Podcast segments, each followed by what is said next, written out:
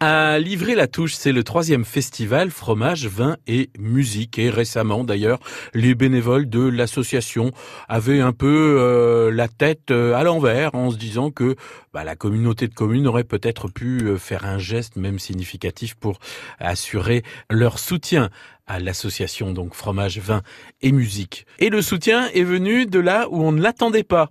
Les Baudins, oui, eux-mêmes, Maria et Christian, lui ont adressé donc un message dans une vidéo. Bonjour tout le monde alors on voulait saluer de tout notre cœur avant d'aller nous coucher, parce qu'on est quasiment en de chambre là. Crevé. T'es crevé, tout le monde. T'as rien foutre, mais enfin. Alors, on voulait saluer toute l'équipe de la petite commune de Live la touche. Live la touche. Voilà. C'est en Mayenne. Au festival. Parce que le 1er juin, ils organisent un festival. Fromage, vin, musique. Voilà. Que demande, le, que demande le peuple. Ah bah là, tu peux pas avoir bah, mieux, ouais. là.